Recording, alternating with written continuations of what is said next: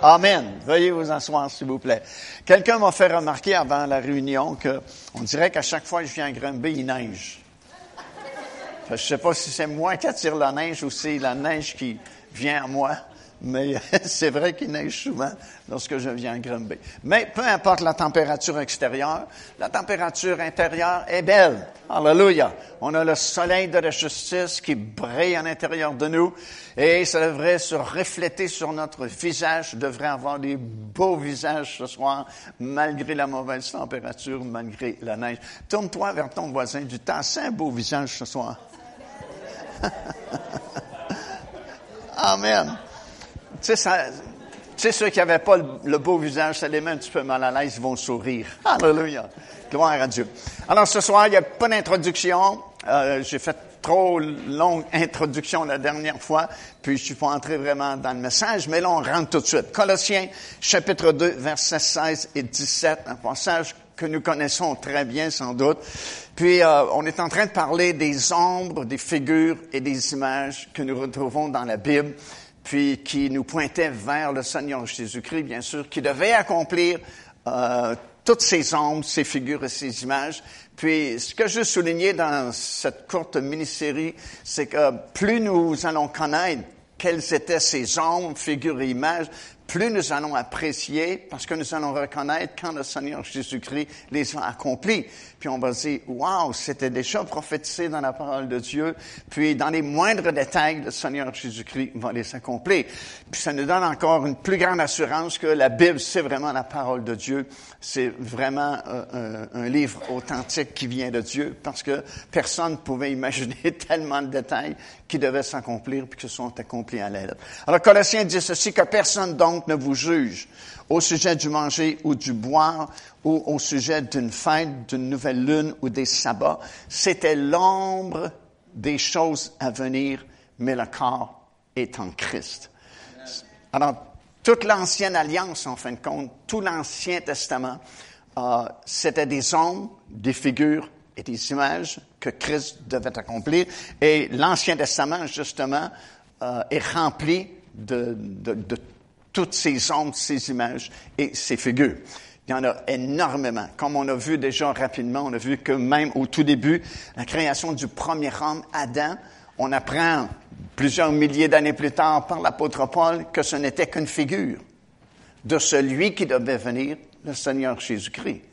Alors, plusieurs choses qui se sont passées euh, dans le jardin d'Éden et après le jardin d'Éden, c'était des figures qui nous aident à comprendre mieux ce que nous avons dans le Seigneur Jésus-Christ.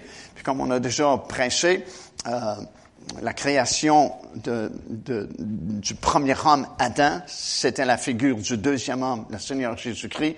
Euh, son côté percé euh, duquel est sortie la première femme, c'était aussi une figure, une image de Christ sur la croix dont le côté a été percé, donnant naissance à cette glorieuse Église qui peut devenir son épouse un jour.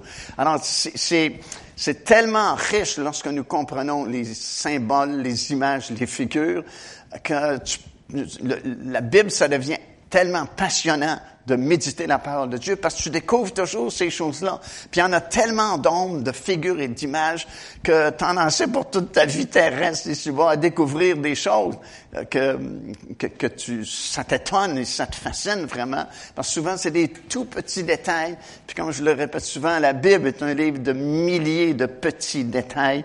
Puis quand tu vois comment Christ les a accomplis, wow, c'est, vraiment fascinant. Euh, même chose pour le tabernacle, comme on a tout le tabernacle, tout le système de l'Ancien Testament, euh, c'était des figures. Et on a lu plusieurs passages dans les Écritures nous démontrant que c'était pas là pour toujours, c'était pas là de façon permanente, mais c'était comme une école pour enseigner euh, Israël afin qu'ils comprennent lorsque les temps se revenaient pour que Christ les puisse les accomplir. Même chose dans Genèse chapitre 24. Tu sais, as beaucoup d'histoires dans l'Ancien Testament qui sont pas là juste pour remplir des pages ou raconter des histoires, mais encore une fois, ce sont des figures, des symboles. Et l'histoire d'Abraham qui fait venir son plus fidèle serviteur pour aller chercher une épouse pour son fils, ben, c'est une figure du Père qui envoie le Saint-Esprit chercher une épouse pour son fils, le Seigneur Jésus-Christ. C'est des quatre personnages que tu retrouves dans l'histoire de Genèse 24 représentent ces quatre personnages-là d'aujourd'hui, le Père, le, Saint-Esprit, le Fils, et puis nous, qui sommes appelés à devenir l'épouse de Christ. Euh, le Saint-Esprit, c'est mentionné dans votre Bible, dans le livre des Actes des Apôtres, est arrivé exactement à 9 heures le matin dans ma chambre haute. Et la même journée, à 15 heures, Pierre et Jean allaient au temple parce que c'était l'heure de la prière. Et puis cet homme a été guéri. Encore là, quand tu fais des recherches, puis surtout si euh, tu t'es donné la peine de remonter à la source et puis revenir à tes racines hébraïques, ben, tu comprends pourquoi le Saint-Esprit est arrivé à 9 heures et puis pourquoi la guérison est arrivée à 15 heures également. Alors, la Bible est remplie de ces choses-là. Puis, afin de saisir toute la richesse des Écritures et comprendre davantage le privilège que nous avons, puis l'œuvre que Christ a accomplie pour nous sur la croix de Golgotha, l'Église en général a, a besoin de revenir à ses racines hébraïques. Parce que les racines de l'Église, c'est Israël. Même si on n'est pas d'accord avec ça ou si ça fait pas notre affaire, ça change pas le fait que l'origine de l'Église vient d'Israël, vient du peuple juif, vient de la chambre haute par l'effusion du Saint-Esprit. Et puis, euh, ça, a changé dramatiquement parce que au, au tout début, tu sais, la première Église est complètement juive. Jérusalem, c'est la première Église. Et puis, tu as des milliers, des milliers de membres qui ont accepté le Seigneur Jésus-Christ dans la ville de Jérusalem. Et la ville complète euh, est remplie de la parole de Dieu. Tu dis ça dans le livre des Actes des Apôtres. Ils ont prêché partout dans la ville de Jérusalem et ça a conduit des milliers de personnes à la connaissance du Seigneur Jésus-Christ. Plus tu prêches, plus il y a de chances de gens qui soient sauvés. Et puis ça fait grandir l'Assemblée. Et la première Église, l'Église de Jérusalem, pendant longtemps, a été entièrement composée de Juifs qui ont donné leur vie au Seigneur Jésus-Christ, jusqu'à l'arrivée de Corneille, le premier non-juif qui euh, a donné sa vie au Seigneur Jésus-Christ. Et euh, pendant toutes ces années-là, euh, il y avait plus de Juifs que de Grecs ou non-Juifs dans l'Église, même à l'extérieur de Jérusalem. Et puis, euh, petit à petit, ben, il y a eu beaucoup de non-juifs, surtout sous le ministère de l'apôtre Paul, qui a surtout prêché chez les non-juifs, parce que même le peuple juif ne l'acceptait pas tellement, l'apôtre Paul. Et puis, euh, il s'est tourné vers les nations, vers les non-juifs. D'ailleurs, c'était son appel, comme le Seigneur lui avait euh, annoncé. Et graduellement, finalement, il y a eu plus de non-juifs qui acceptaient le Seigneur que de juifs. Et puis, dans les années 300 quelques, là, il y a eu un changement vraiment dramatique pour l'Église, un bouleversement majeur, parce que tu as le fameux, fameux empereur romain Constantin qui est arrivé au pouvoir. Et puis, soi-disant, il y avait eu une vision avant la dernière bataille d'une croix dans le ciel, puis il avait entendu une voix qui lui disait, par ce signe, tu vaincras. Et parce qu'il a été vainqueur, il s'est entre guillemets, converti au christianisme et il a légalisé le christianisme. Jusqu'à ce moment-là, le christianisme était vu comme hors circuit, hors loi, parce que les premiers chrétiens étaient vraiment persécutés. Mais là, soudainement, Monsieur, Monsieur Constantin euh, se convertit, entre guillemets, au christianisme et puis déclare que la religion chrétienne n'est plus interdite, puis que tout le monde, s'il désire, peuvent être chrétiens. Sauf que il a commencé à se prendre un petit peu pour euh, le, le, gérant général de l'Église, si vous voulez, puis il a commencé à faire des changements dans certaines doctrines, déclarer certains dogmes, et puis c'est surtout les Juifs convertis au Seigneur Jésus-Christ euh, qui ne le suivaient plus, qui n'étaient plus d'accord avec les déclarations de M. Constantin parce que ça contredisait ce qui est écrit dans la parole du Seigneur dans l'Ancien Testament. Parce qu'il ne faut pas oublier que le Nouveau Testament, là, il n'est pas répandu comme il l'est aujourd'hui dans ces années-là. Alors, parce que les Juifs ne l'ont pas suivi et qu'ils n'ont pas approuvé les changements qu'il euh, mettait en place, euh, il a fait tout en son pouvoir pour que les non-juifs, les chrétiens non-juifs, s'éloignent des chrétiens juifs. Puis, pour faire cela, euh, il a été loin, il a, fait des déclarations, déclaré des dogmes vraiment antiscripturaires, et puis il a changé les fêtes bibliques, euh, les fêtes de la Pâque, la Pentecôte, puis la fête des tabernacles, puis il a nommé plutôt euh, de nouvelles fêtes dites chrétiennes, mais dont l'origine est vraiment très païenne, comme Noël, par exemple. On sait que Christ n'est pas né un 25 décembre, c'est vraiment une fête païenne. Euh, à l'époque de Constantin, c'était le dieu soleil qu'on vénérait en cette journée-là. Euh, c'est pour ça qu'on a deux fêtes de Pâques. La vraie Pâque, la Pâque biblique, puis la fête de Pâques religieuse de la religion catholique. Alors, toutes ces choses-là tirent leurs origines de l'époque de Constantin. Puis il a, fait ça pour plusieurs raisons, mais une de ces raisons, c'était de s'éloigner le plus possible de tout ce qui avait l'apparence juive. Parce qu'il était vraiment comme insulté que les chrétiens juifs n'approuvaient pas ces changements, puis les nouveaux dogmes qu'ils prononçaient, puis les fêtes qu'ils voulaient euh, changer, puis ainsi de suite. Alors, à partir de ce moment-là, il y a beaucoup de de choses qui sont anti-bibliques, vraiment anti-scripturaires, qui se sont infiltrées dans ce qu'on appelle l'Église, le monde chrétien. Et euh, à partir de cette époque-là, l'Église en général a été beaucoup plus influencée par la culture gréco-romaine que la culture juive. Parce que on, s'éloignait de tout ce qui avait l'apparence juive. Donc, l'Église a grandi à partir de ces années-là très loin de ses racines. Ses racines sont juives. Jésus lui-même dit, le salut vient des Juifs. Alors, tu sais, tu n'as comme pas le choix, si tu veux vraiment bien comprendre les Écritures, puis avoir ce privilège-là de recevoir la révélation de la parole de Dieu qui te garde vivant qui te garde enthousiaste, qui, qui permet que tu gardes ton premier zèle que tu avais au tout début, tu gardes ta joie malgré les, les, les, combats, malgré les luttes, malgré les tribulations, parce que régulièrement tu peux puiser des révélations dans la parole du Seigneur. Puis quand, quand tu sais, une révélation, là, quand c'est donné par le Saint-Esprit, c'est comme si ça t'habite au complet. C'est comme, c'est comme quand tu euh, opères la parole de connaissance sais, soudainement, parole de connaissance, ça arrive sans crier gare, là. Tu n'y as pas pensé, tu n'as pas étudié à ce sujet-là, tu t'es pas concentré pour savoir quelque chose dans, dans la vie d'une autre personne, mais tout à coup, tu sais quelque chose dans la vie de mon frère, un problème qu'il traverse. Puis tu sais que c'est le Seigneur qui te l'a donné parce que tu ne peux pas savoir cette situation-là. Comme il y a plusieurs années, on avait prêché euh, euh, en Guadeloupe, aux Antilles, et puis euh, j'étais parti avec euh, Claude Berthiaume, que vous avez connu, qui avait vraiment un ministère prophétique.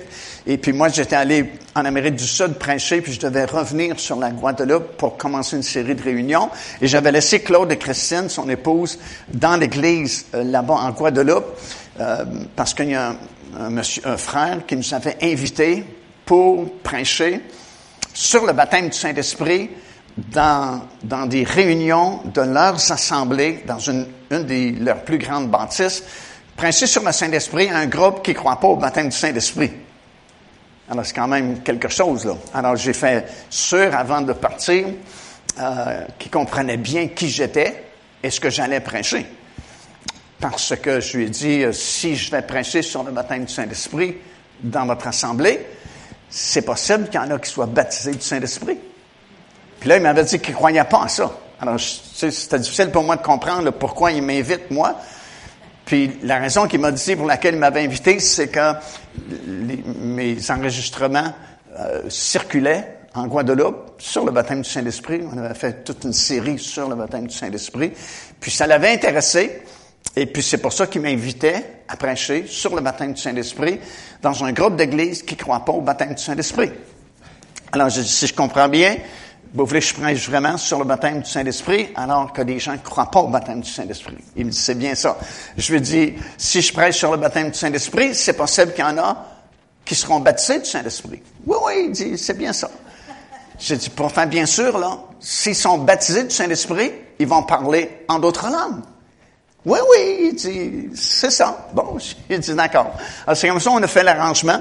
Et puis, euh, je suis revenu euh, en Guadeloupe. Et Claude, que j'avais laissé avec Christine, m'a dit, ça sera pas évident de prêcher ici sur le baptême du Saint-Esprit. Je dis, pourquoi? Ben, il dit, ils m'ont demandé de venir à une réunion de conseil de l'Église et on discutait avec nous sur le baptême du Saint-Esprit. C'était des arguments contre le baptême du Saint-Esprit. Puis on n'est pas certain si on veut que Marie Massica vienne prêcher ici, ça va troubler les gens, bla bla bla. Et là, Claude dit, ben écoutez, c'est pas nous qui, on s'est pas invités, c'est vous qui nous avez invités. Si vous voulez pas qu'on, que Mario prêche, on, on prêchera pas, tout simplement. Puis là, Claude dit au pasteur, j'ai une parole prophétique pour votre épouse, parole de connaissance. Est-ce que vous me permettez de lui donner cette parole? Et le pasteur a dit oui.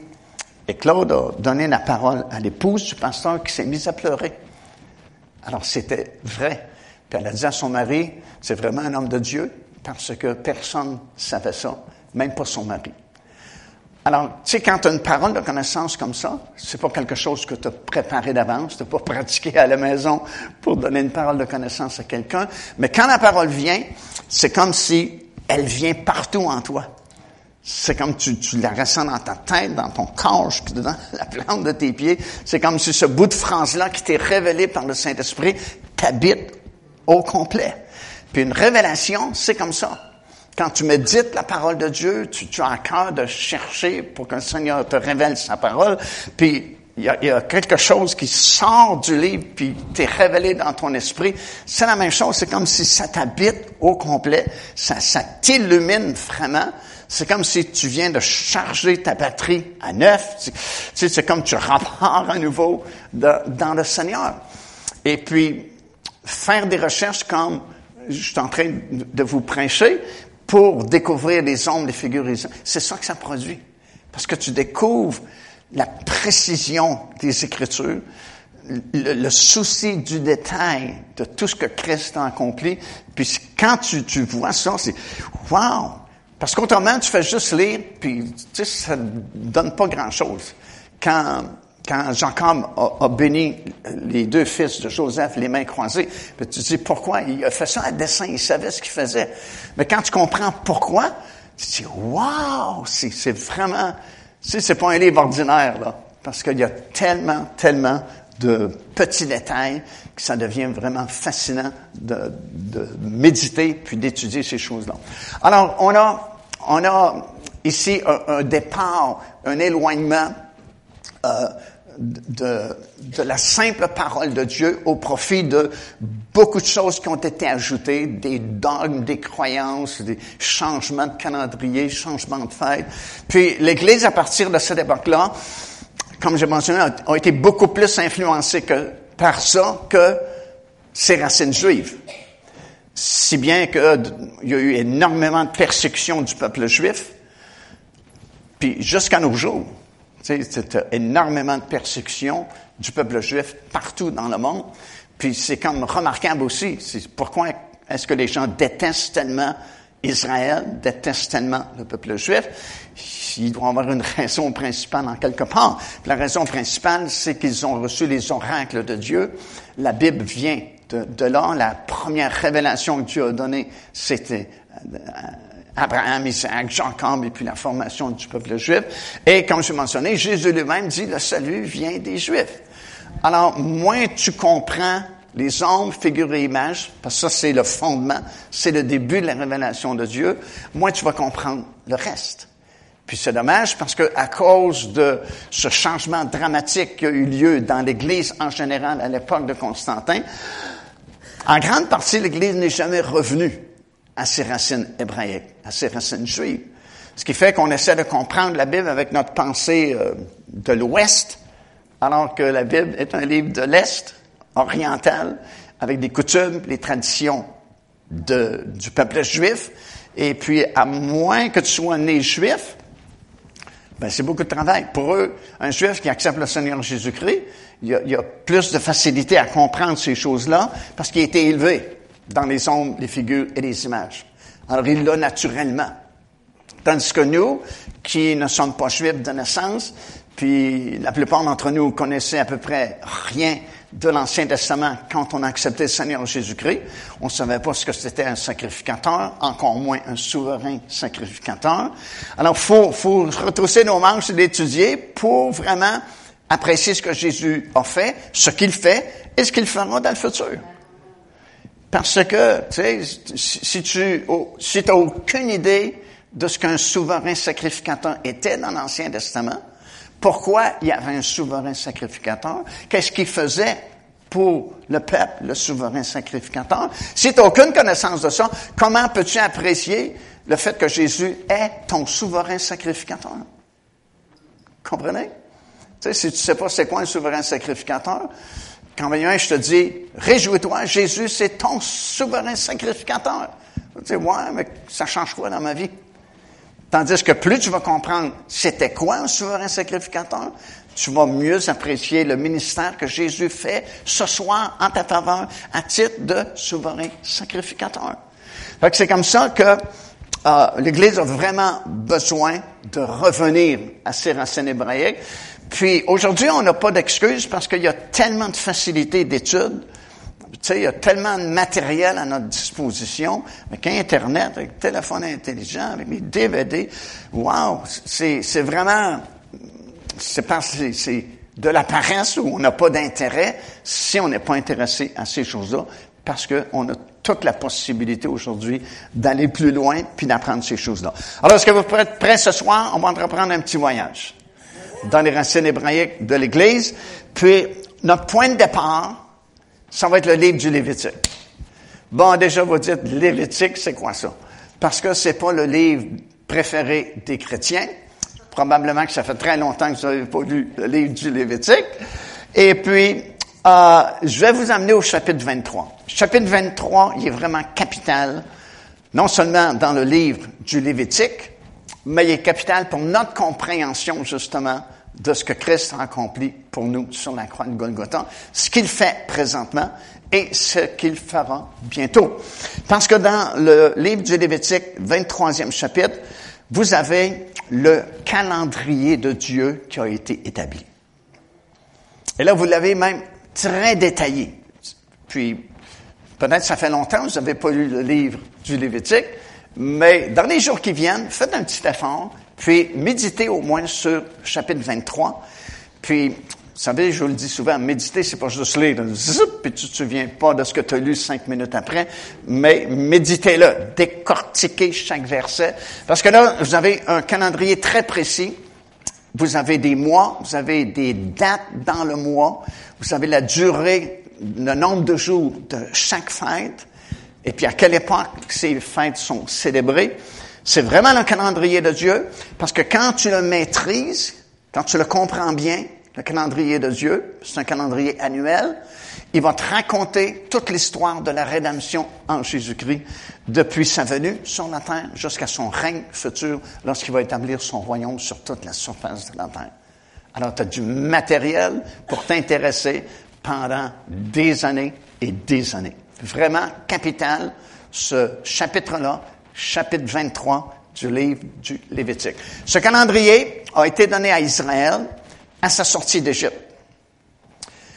Parce que là, il sortait d'Égypte, puis il s'en allait habiter un pays, le pays de Canaan, qui était vraiment très différent du pays d'Égypte. Et ce qu'ils allaient faire dans le pays de Canaan serait également très différent de ce qu'ils faisaient en Égypte. En Égypte, ils étaient des esclaves à ce moment-là. Et ils travaillaient à faire de la brique. Ils cultivaient pas le sol, ils cultivaient pas la terre, ils faisaient de la brique. Puis c'était des esclaves avec des travaux forcés en Égypte. C'est pour ça d'ailleurs qu'ils ont crié vers Dieu pour être délivrés de ces travaux forcés. Et Dieu a répondu en suscitant Moïse. Ils ont traversé ce long et affreux désert, comme c'est écrit dans le livre du Deutéronome.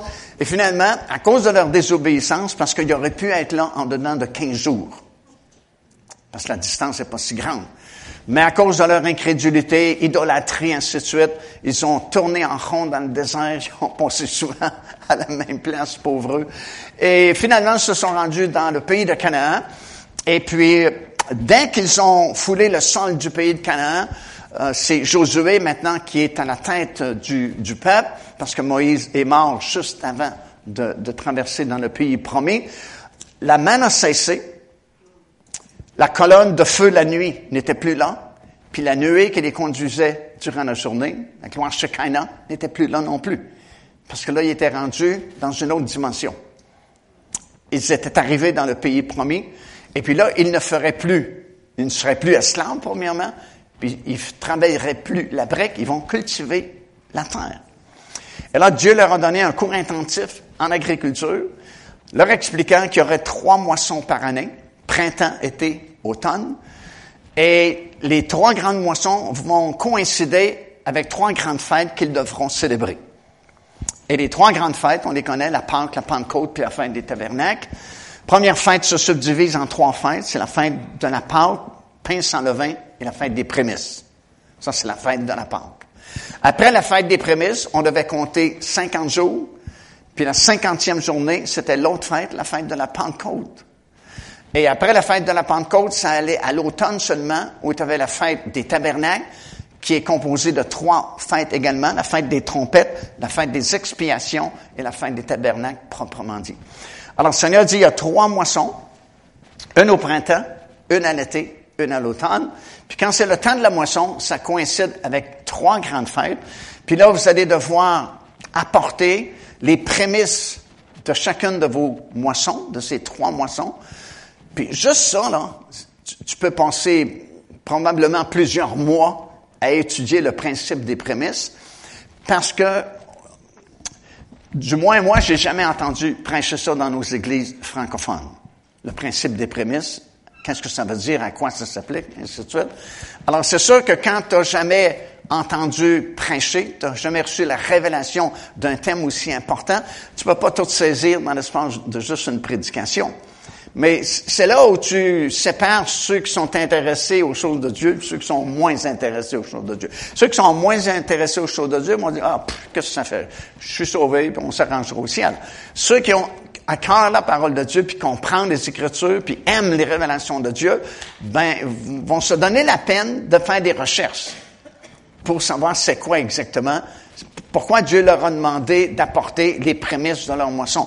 Comme la première moisson, c'était l'orge, encore aujourd'hui, c'est l'orge, au printemps, qui coïncide avec la fête de la Pâque. Alors, quand c'était le temps de la moisson de l'orge, on devait prendre les prémices, c'est-à-dire comme un échantillon de la moisson d'orge. On amenait des gerbes d'orge au temple à Jérusalem et on les donnait au souverain sacrificateur qui, lui, les présentait à l'Éternel. Il les agitait, comme ça dit justement dans Lévitique, d'un côté et de l'autre, pour que Dieu dise, j'agrée votre offrande des prémices de votre moisson d'orge. Alors oui, vous pouvez aller moissonner le reste, 90 ça vous appartient.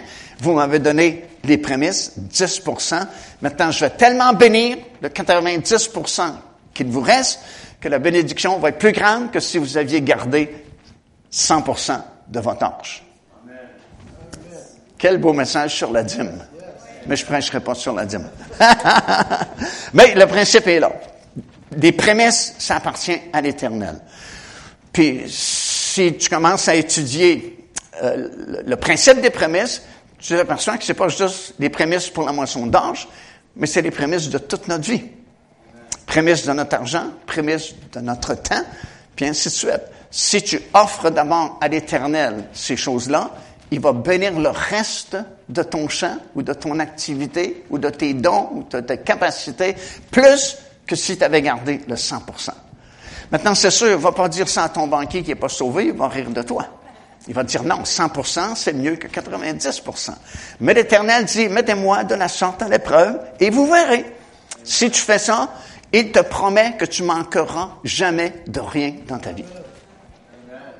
Il t'a pas dit qu'il va déplacer 3 millions de dollars dans ton compte de banque, mais il te promet que tu manqueras jamais de rien.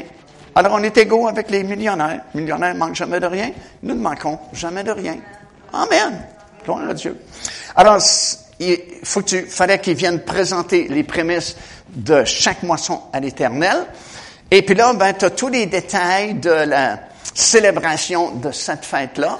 Puis tu as beaucoup de petits détails qui sont vraiment très intéressants parce que ça va représenter différentes facettes du ministère du Seigneur Jésus-Christ qu'il a fait, qu'il fait et qu'il fera.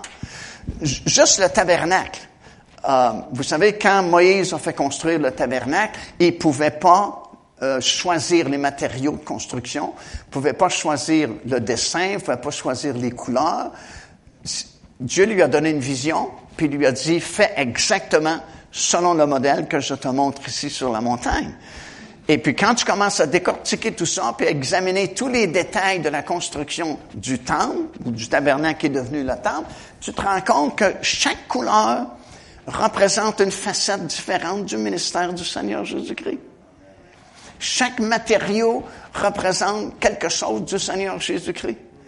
Puis même quand, quand, on, quand le, le tabernacle était construit dans le désert, si tu pouvais prendre une vue aérienne, l'ensemble de la construction faisait une croix. Même à l'intérieur, la disposition des pièces d'ameublement comme l'hôtel des parfums, euh, la table pour les pains de la proposition, à l'intérieur aussi, ça, formait une croix. Alors déjà d'avance, c'était une image de Christ qui donnerait sa vie un jour sur la croix de Golgotha. Alors ça devient vraiment très intéressant parce que c'est des milliers de petits détails comme ça qui te permettent de voir la grandeur de l'œuvre de Dieu. Puis en même temps, ça te donne tellement de grande assurance parce que tu te dis, si Dieu s'est donné la peine de s'occuper de milliers de petits détails comme ça, moi, j'ai pas d'inquiétude, il va s'occuper de vous et de moi à 100% Il dit même, j'y prends soin des oiseaux, puis il dit, vous valez beaucoup plus que les oiseaux. Et c'est pourquoi souvent c'est répété dans le Nouveau Testament, ne vous inquiétez de rien, ne vous inquiétez de rien, ne vous inquiétez de rien. Remettez tous vos fardeaux, vos soucis dans les mains du Seigneur Jésus-Christ. Pourquoi c'est répété si souvent? Parce qu'on a de la difficulté à la faire, parce qu'on manque cette confiance-là, euh, comme un enfant a confiance dans ses parents. Puis on devrait redevenir des enfants à ce niveau-là de dire on fait entièrement confiance au Seigneur. Il va pourvoir à tous nos besoins. Il va même les pourvoir selon sa richesse avec gloire en Jésus-Christ. Parce que il est devenu notre bon berger. Nous sommes ses brebis et la brebis dit dans Psaume 23, je ne manquerai de rien. Alors ne nous inquiétons pas. S'il est capable de créer un monde si merveilleux, un univers qu'on on ne comprend même pas encore complètement, Dieu a la capacité de nous garder jusqu'à notre dernière journée ici sur cette planète. Est-ce que quelqu'un peut dire Amen? Alors, je ne vais pas être trop long, mais c'est la même chose qui se répétait pour les trois grandes fêtes, système des prémices, célébration. Puis vous avez tous les détails, comment les fêtes devaient être célébrées. Puis ça vaut la peine d'étudier ça en rapport à l'accomplissement que Jésus-Christ a fait de tous ces détails-là. Alors pourquoi est-ce que Dieu a donné ça à Israël? Ben, c'était comme une école parce que le mot fête que vous trouvez dans Lévitique 23, en hébreu, c'est mohed, M-O-E-D. Et le mot mohed veut dire, bien sûr, on peut le traduire comme fête, ou un rendez-vous, ou une convocation, ou une répétition. Comme des gens qui vont répéter euh, une pièce de théâtre, par exemple, parce qu'ils savent qu'il y a une pièce de théâtre qui a été préparée, qui va se produire telle journée ou telle soirée, et puis des mois d'avance, on répète les scènes pour que, quand ça va arriver, pouf, ça va bien. Alors, les, les sept fêtes, parce qu'il y a trois grandes fêtes, mais elles se subdivisent pour faire sept fêtes dans une année, à chaque fois qu'Israël répétait les trois grandes fêtes, faisait tous les gestes commandés dans l'Ancienne Alliance, souvenez-vous, l'Ancienne Alliance, c'est des ombres, des figures, des images, ben, à chaque année, chaque fois qu'il célébrait les fêtes, c'était une répétition. Pour que quand Christ viendrait, on puisse comprendre pourquoi il fait telle chose. Mais ça n'a pas marché, comme vous le savez, comme Dieu aurait voulu que ça marche. Parce qu'Israël n'a pratiquement rien compris. C'est sûr que c'est pas la totalité des Juifs qui ont rejeté le Messie, parce que Dieu a toujours un reste en quelque part. Mais la plupart ont rien compris de l'école, des répétitions qu'ils ont fait pendant des milliers d'années. depuis le jour où ils ont, ils ont été établis dans le pays de Canaan jusqu'à la venue du Seigneur Jésus-Christ, pendant toutes ces milliers d'années, c'était des répétitions trois fois par année lors des trois grandes fêtes en vue de les aider à comprendre lorsque Christ viendrait pourquoi il fait telle chose. Et puis, pour nous, on devrait être plus sage, puis plus intelligent, puis avoir plus de discernement, parce qu'on a leur exemple. Puis si vous relisez attentivement Corinthiens, Paul va nous expliquer que toutes ces choses leur sont arrivées pour nous servir d'exemple, afin qu'on ne donne pas le même exemple de désobéissance, puis qu'au moins on comprenne davantage plutôt que eux ce qu'ils ont compris. Alors, écoute, c'est des répétitions à chaque année, et puis euh, lorsque Christ est venu, il aurait dû comprendre parce qu'ils ont tellement pratiqué ces choses-là. Encore aujourd'hui, souvent, dans certaines églises euh, euh, juives, euh, juifs messianiques plutôt, on va, tu sais, quand c'est le temps de la Pâque, puis même dans les églises non juives, dans certaines églises, on le fait quand c'est le temps de la, Pâque biblique, on va, on va ça s'appelle le Seder, toute la cérémonie de la Pâque, puis on va expliquer pourquoi il y a, du, il y a du, des, des galettes qui sont trouées lorsqu'on on, on célèbre la Pâque selon l'ancienne alliance, euh, pourquoi on va cacher un cadeau et puis que les enfants vont chercher ce cadeau-là qui représente le Saint-Esprit qui a été donné en cadeau. C'est ça. C'est vraiment très intéressant de, de suivre ça. Est-ce qu'il y en a qui ont, qui ont déjà eu des réunions comme ça? C'est souvent, c'est des Juifs qui viennent expliquer toute la Pâque juive qu'ils font à chaque année, encore aujourd'hui. Même s'il n'y a pas de temps, euh, ils célèbrent d'une autre façon les trois grandes fêtes. Puis surtout la fête de, la Pâque, elle est, elle est célébrée partout dans le monde par les Juifs, puis elle est célébrée de la même façon partout dans le monde par les Juifs, avec le pain, avec le vin, avec euh, certains aliments qui sont là. Puis chaque aliment chaque détail du Seder, qu'ils appellent, ça a une signification concernant l'accomplissement qui sera fait un jour par le Seigneur Jésus-Christ. Puis, souvent les gens restent accrochés à ça plutôt qu'à la réalité de l'accomplissement en Jésus-Christ. C'est pour ça que souvent des gens sont encore sous l'ombre, les ombres, les symboles, les figures, au lieu d'être dans la réalité du Seigneur Jésus-Christ. C'est deux, deux mondes différents. Tu sais, les ondes, les, les, les, figures et les images, c'est comme une, photographie. Tu sais, aimes quelqu'un, puis elle est partie en voyage, mais au moins tu te consoles, tu as une photo. Tu peux regarder, puis ça te fait du bien de regarder la personne. Mais quand la personne est de retour, j'aime mieux la personne que la photo. Comprends-tu? Ce serait stupide, même si la personne est revenue, dit non, je garde la photo. Mais si tu vis dans l'ombre, les figures, les images, c'est exactement ça que tu fais. Au lieu d'accepter l'accomplissement de Jésus-Christ et être libre dans le Seigneur Jésus-Christ, tu tiens encore aux ombres, aux figures et les images. Je préfère l'ombre, les figures et les images que la réalité du Seigneur Jésus-Christ. Alors, euh, commençons par la première fête, parce que, encore une fois, j'ai beaucoup de matériel à vous donner, puis j'ai toujours un problème avec votre horloge. Elle va toujours trop vite, les aiguilles, on dirait qu'ils se déplacent trop rapidement. 1 Corinthiens, chapitre 5, verset 7. On commence avec la première fête, la fête de la Pente. Puis je vais vous montrer beaucoup de petits détails que Christ a accomplis qui devraient stimuler notre foi. 1 Corinthiens chapitre 5 verset 7, Paul dit, faites disparaître le vieux levain. Le vin, c'est un symbole du péché. Faites disparaître le péché afin que vous soyez une pente nouvelle, puisque vous êtes sans levain, car Christ, notre Pâque, a été immolé. J'ai plus besoin de cérémonie de la Pâque. Christ est, maintenant ma Pâque. Comprends-tu? Christ est devenu ma Pâque. Pâque est devenu une personne. Avant, c'était juste une fête, mais pour nous qui connaissons la valeur du sacrifice du Seigneur Jésus-Christ et l'avons accepté comme notre Seigneur et Sauveur personnel, la Pâque est devenue une personne. Christ, notre Pâque, a été accompli.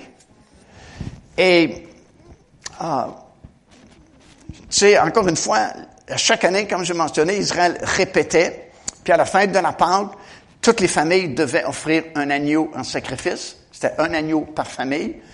Et puis, l'agneau représentait l'agneau de Dieu qui serait enfin un jour Christ, notre Pâque, allait mettre un point final aux cérémonies, parce que là, la fête sera accomplie par l'agneau de Dieu, le Seigneur Jésus-Christ.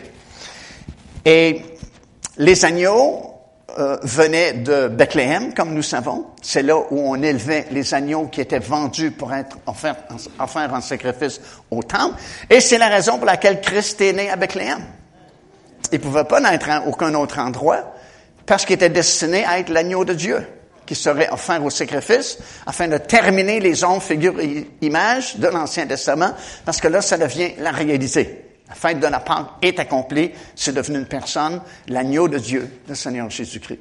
Alors, il ne pouvait pas naître, tu sais, des fois, les, grands théologiens cherchent euh, toujours une façon de discréditer la parole de Dieu, puis on a trouvé deux, trois Bethléem, puis c'est pas là qui est né.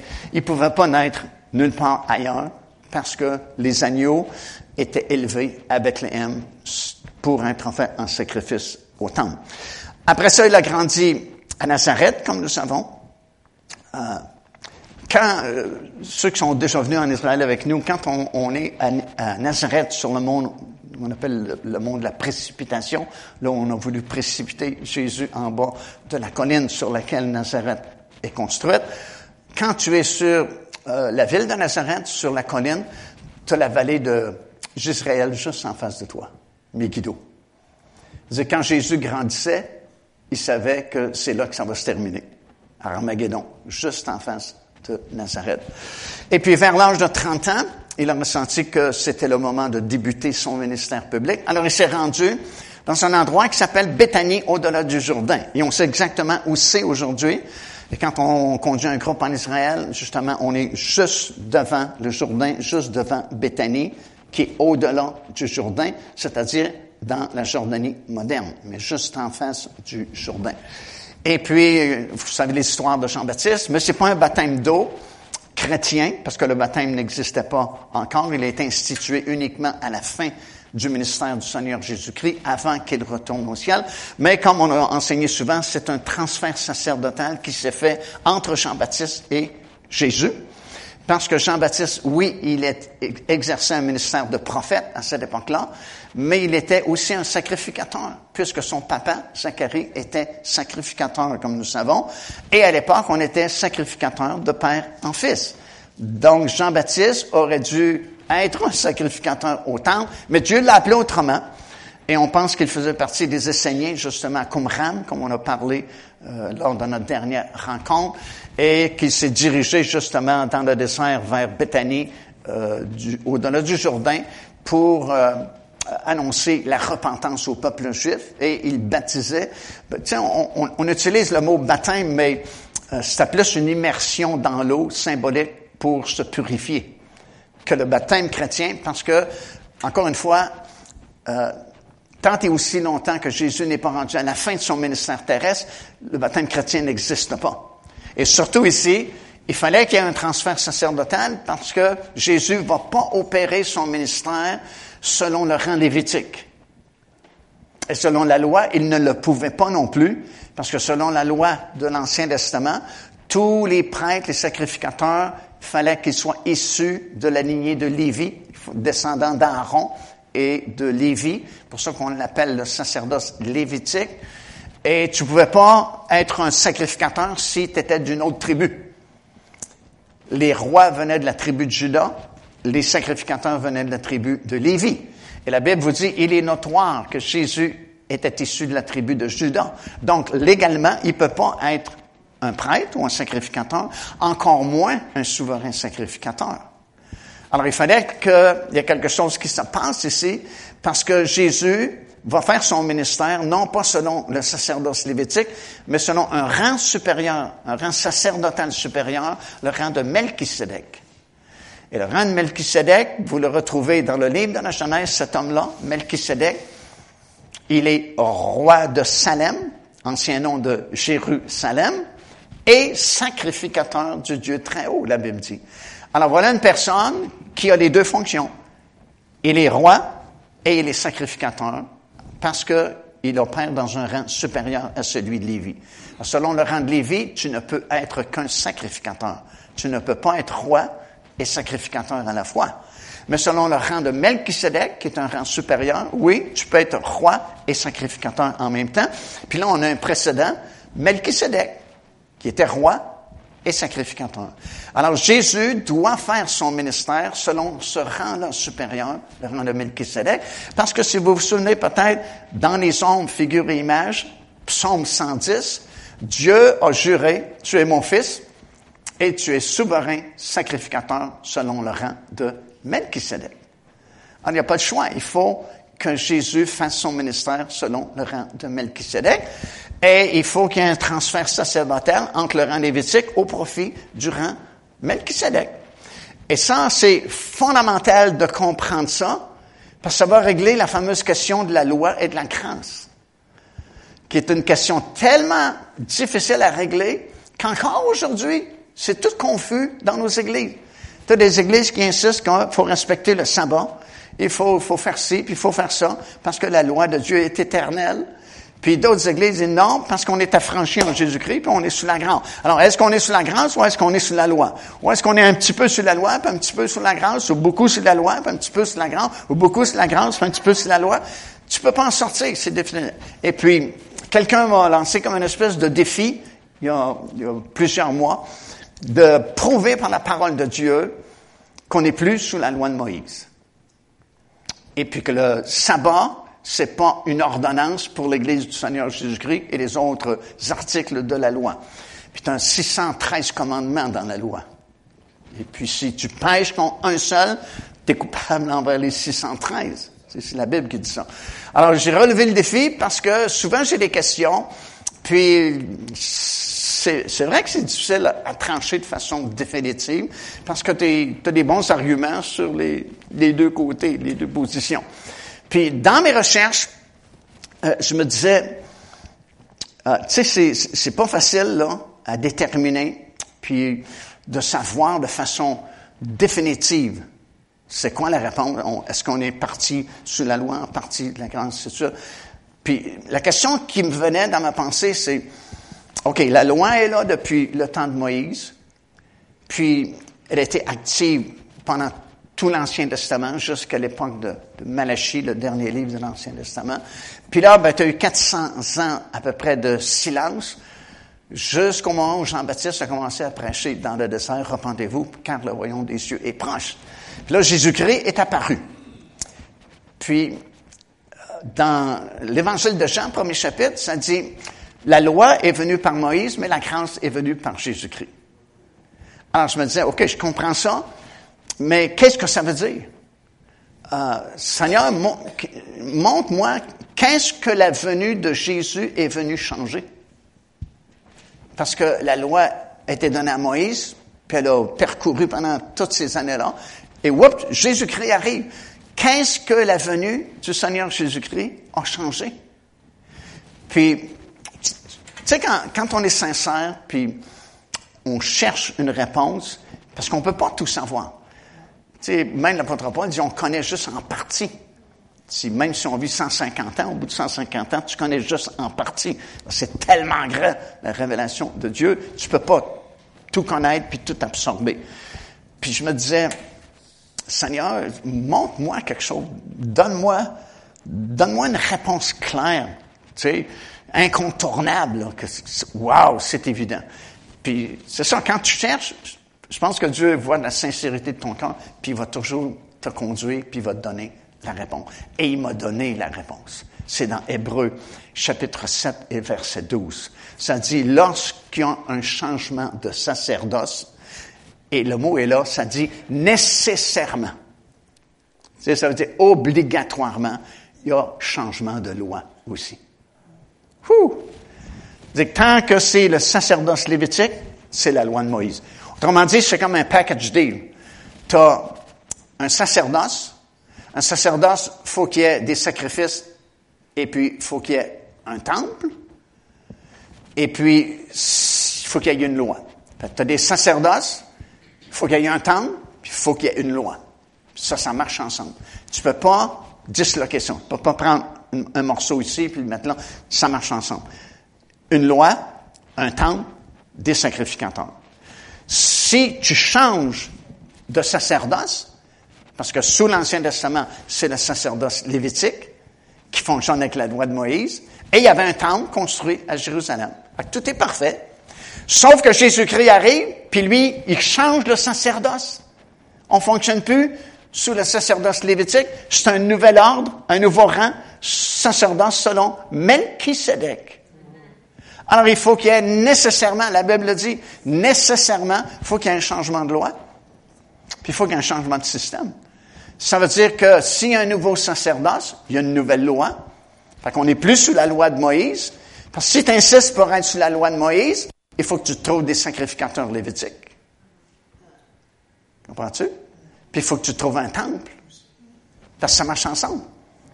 Parce que si tu es sous la loi, nécessairement aussi, tu vas commettre un péché un jour ou l'autre. Personne qui ne commet pas de péché. À part aussi peut-être un Grimby, mais ailleurs. Alors, si tu insistes pour être sous la loi de Moïse, puis tu commets un péché, qu'est-ce que tu vas faire? Selon la loi sur laquelle tu es, il faut que tu offres un sacrifice. Il faut que tu ailles dans un temple et que tu fasses affaire avec ton sacerdoce qui fonctionne avec la loi. Alors, il va falloir que tu te trouves encore un prêtre lévite en quelque part qui a un temple puis qui fonctionne avec la loi de Moïse. Puis il va falloir que tu amènes un animal ou un oiseau ou un, dépendant de la gravité de ton péché. Amen, tu peux pas changer ça. C'est un package deal.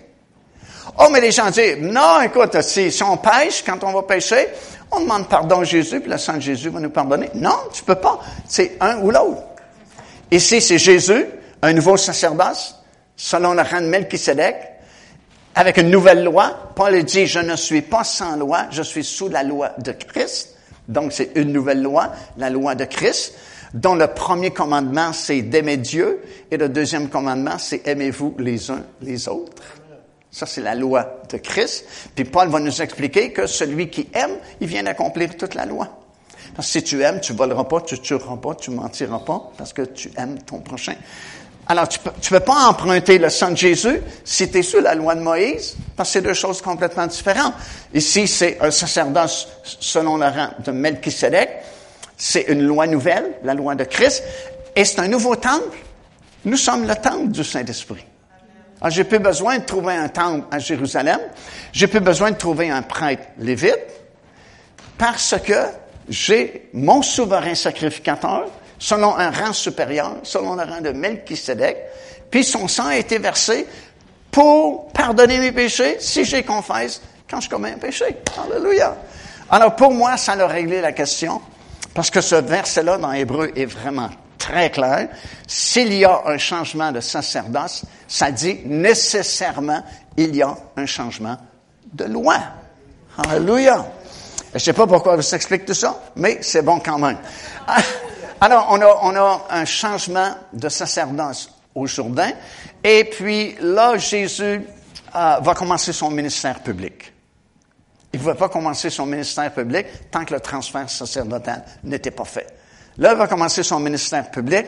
Et puis, c'est vraiment très intéressant de reméditer les évangiles, par exemple, en sachant que Jésus commence son ministère public sous un sacerdoce supérieur à celui de Lévi, et surtout sachant euh, qu'il tout ce qu'il va faire, tout ce qu'il va dire, les endroits qu'il va visiter, le nombre de jours qu'il va rester dans certains endroits, c'est pas au hasard qu'il va décider ça. C'est pas ben, si ça arrive comme ça, mais il suit un devis, un plan que Dieu le Père a fait pour lui avant même la fondation du monde.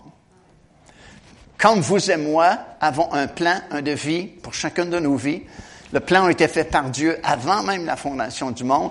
Vous avez un livre qui a été écrit avant la, fondation du monde, dans lequel Dieu a placé des choses, des œuvres et des ministères que vous êtes appelés à accomplir durant votre pèlerinage ici-bas. Puis plus vous allez collaborer avec le Saint-Esprit, établir une communication avec le Saint-Esprit, lui a tous les plans, les devis, et il va vous conduire dans tout ce qui est écrit dans votre livre à vous. C'est pas merveilleux? Ça dit dans Jérémie qu'avant même la fondation du monde, Dieu avait non seulement fait ces plans-là, ces projets-là, mais il avait inscrit le nombre de jours que tu vas exister sur cette planète. Parce qu'il connaît tout d'avance. Il est l'alpha et l'oméga, le commencement et la fin. Et puis plus tu collabores avec le Saint-Esprit, moins d'erreurs tu fais, puis moins de temps tu perds, parce que tu vas faire uniquement ce qui est écrit dans ton livre. Puis si tu vas dans Éphésiens, ça dit que nous avons été sauvés afin de pratiquer de bonnes œuvres qui ont été d'avance préparées pour nous afin que nous les pratiquions. C'est pas une question de faire toutes sortes de bonnes œuvres. Si tu fais toutes sortes de bonnes œuvres, tu as des bonnes chances de t'épuiser puis faire un burn-out. Puis en plus, tu ne seras même pas récompensé pour les bonnes œuvres que tu as faites, parce que ce pas les bonnes œuvres qui avaient été choisies pour toi. Alors, plus tu apprends ces choses-là, moins tu perds ton temps, plus tu es épanoui parce que quand tu accomplis juste les choses qui ont été préparées pour toi, ben, tu es satisfait parce que tu as comme une satisfaction du travail bien accompli, comme on dit. Alors, Jésus débute son ministère public, puis il va faire uniquement ce qui est écrit dans son livre à lui, qui est écrit par le Père.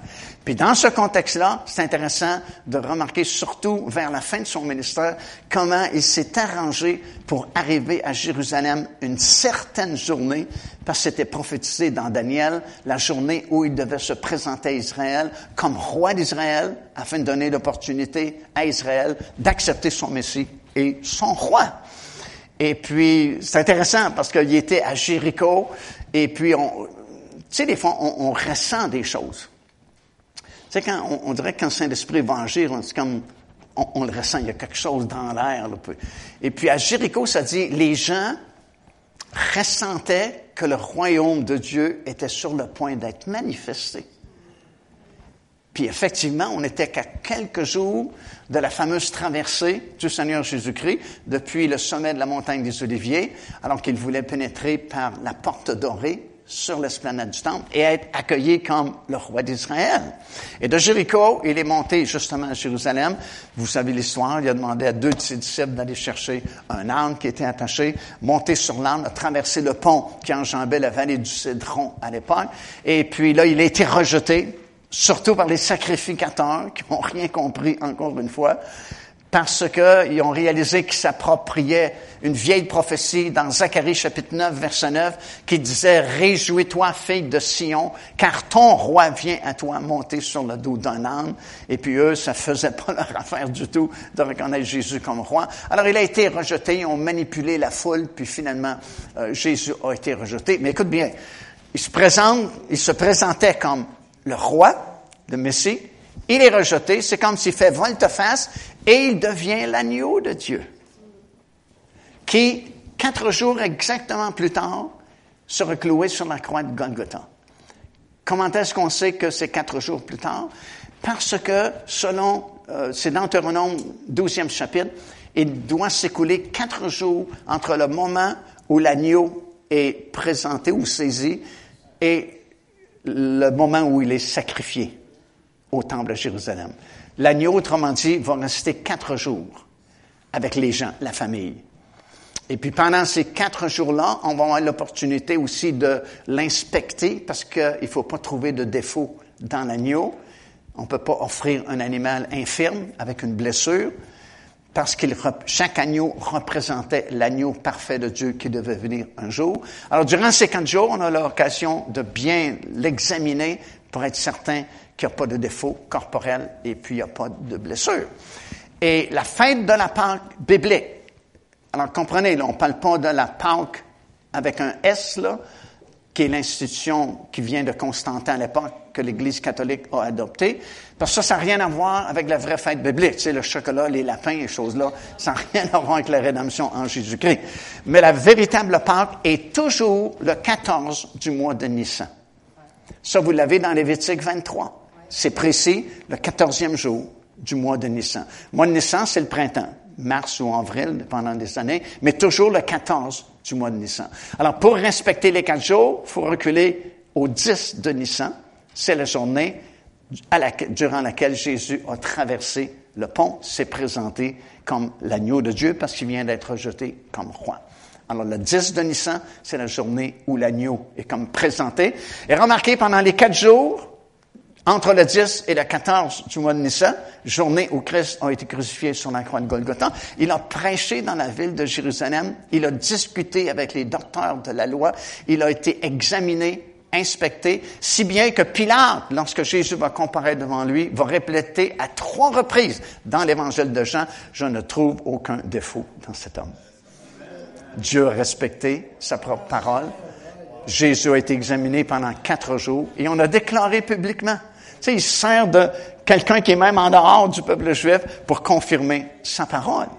Et c'est pas tout. Il y a bien des petits détails parce que euh, Pilate, comme vous savez, euh, il est coincé parce que la loi romaine ne lui permet pas de prononcer une sentence de mort parce que Jésus a rien fait qui mérite la mort selon la loi romaine et lui représente la loi romaine. Alors il cherche une solution et puis vous savez l'histoire du prisonnier Barabbas qui est un, qui est une autre image. Si tu connais pas tes racines hébraïques, ça passe rapidement comme ça.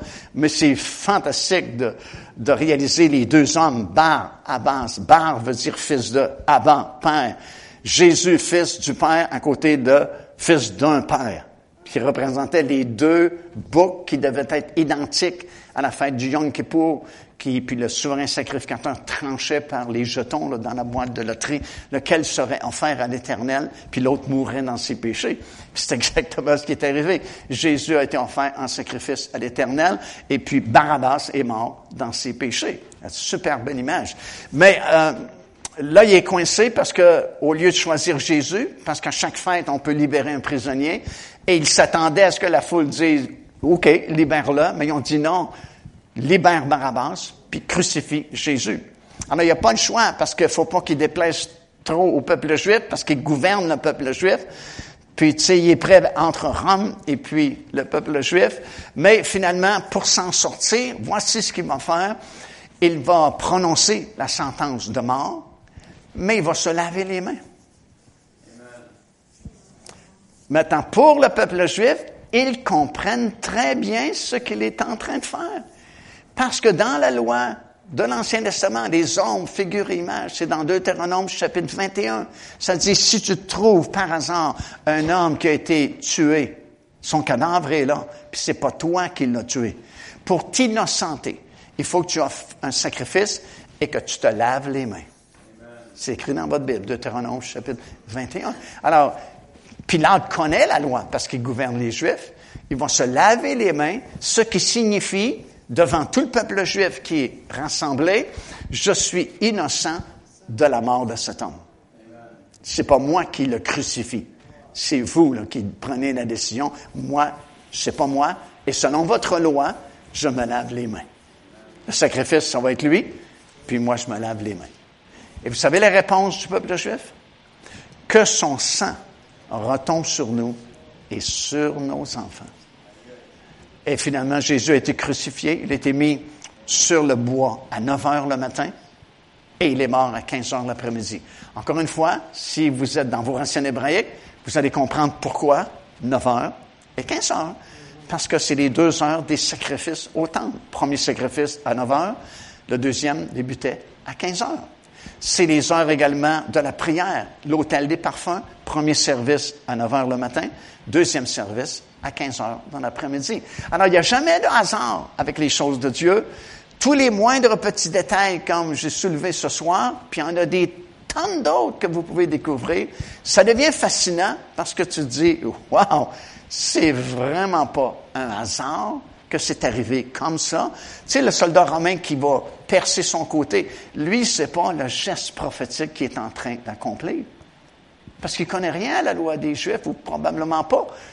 Puis il ne comprend pas qu'il il perce le côté de Jésus. C'est une image qui va s'accomplir parce que de son côté va sortir son épouse glorieuse, son Église glorieuse. Comme le premier homme, son côté a été percé pour que la première femme arrive. Alors, tu sais, ça devient fascinant. Puis ça n'a plus de limite, là, parce que de révélation en révélation, c'est ce qui te rend joyeux, puis qui te permet de rester zélé jusqu'à son prochain retour. Je termine avec ceci. Finalement, il est mort. Puis c'est, tous ces, ces, grands disciples et les apôtres vedettes sont plus là, sont cachés. C'est deux disciples inconnus qui viennent chercher le corps de Jésus. Nicodème et puis, euh, c'est quoi le nom de l'autre? Euh, Joseph d'Arimathée. Deux inconnus qui probablement faisaient partie des groupes des pharisiens, mais avaient accepté le Seigneur, un peu en cachette, comme Nicodème, parce qu'il était gêné de s'afficher publiquement, mais il avait quand même accepté le Seigneur. Puis, tu sais, fais attention, souvent les grandes vedettes, ça ne vaut pas grand-chose devant le Seigneur. Puis, des petites madames dans l'Église ou des petits messieurs dans l'Église qui jeûnent, qui prient pour l'Église ou prient pour des ministères, ça, c'est des vrais héros de la foi. Tu les connais pas, font pas de publicité autour d'eux, mais Dieu les voit, puis Dieu les connaît. Puis c'est pour ça que juste deux disciples inconnus, Joseph d'Arimathée, puis Nicodème, qui ont un cœur de venir chercher le corps de Jésus. Où sont les autres? Les, les grands noms, Pierre, Jean, toute la gang. C'est deux disciples méconnus qui ont un cœur de prendre le corps de Jésus et puis le conduire dans le sépulcre.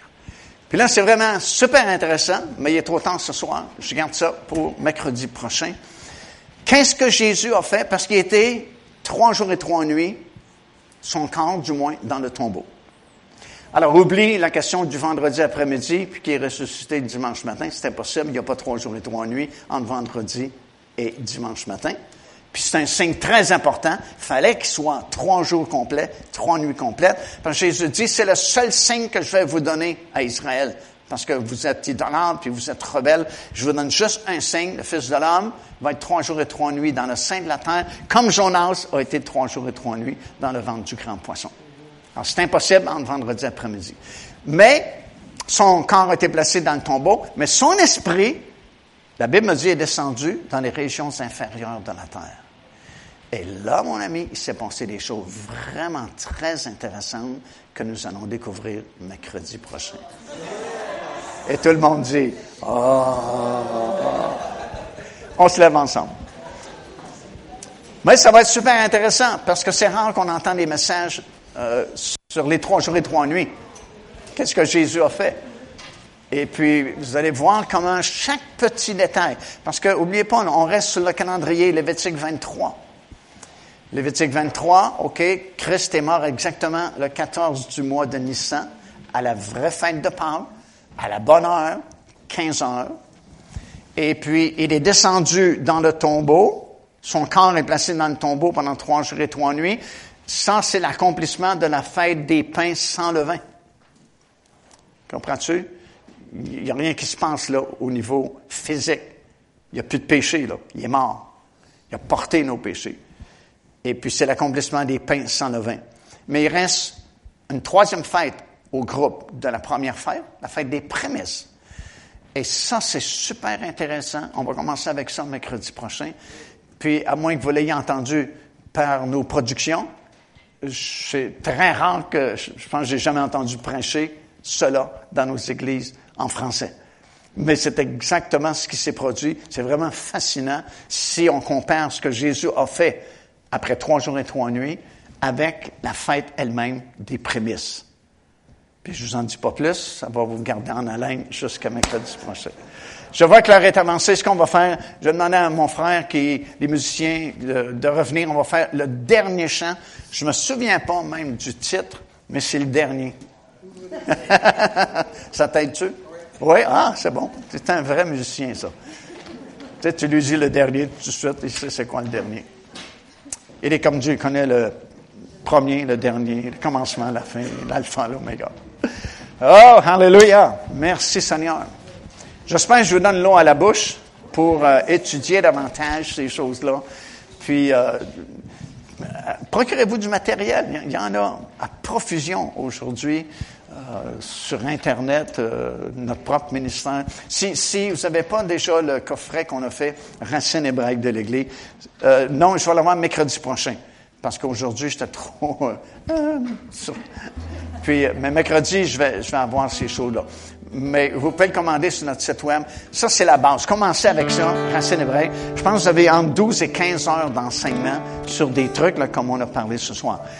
Puis, comme je dis souvent, si vous pensez au travers de cette étude-là, non seulement ça vous donne un paquet de révélations, comme des choses qu'on a prêchées ce soir, puis qu'on va prêcher mercredi prochain, Dieu voulant, mais ça vous donne la clé pour les découvrir vous-même après. Parce que même après 15 heures d'enseignement, tu as juste comme gratté la surface de ces choses-là. Mais là, tu as au moins les clés, tu vas comprendre. Parce qu'à chaque fois, comme je dis, tu vas remarquer qu'un petit détail qui est mentionné, qui semble superflu, ben, c'est important. Comme c'est écrit à l'heure à laquelle le Saint-Esprit est arrivé dans la chambre haute.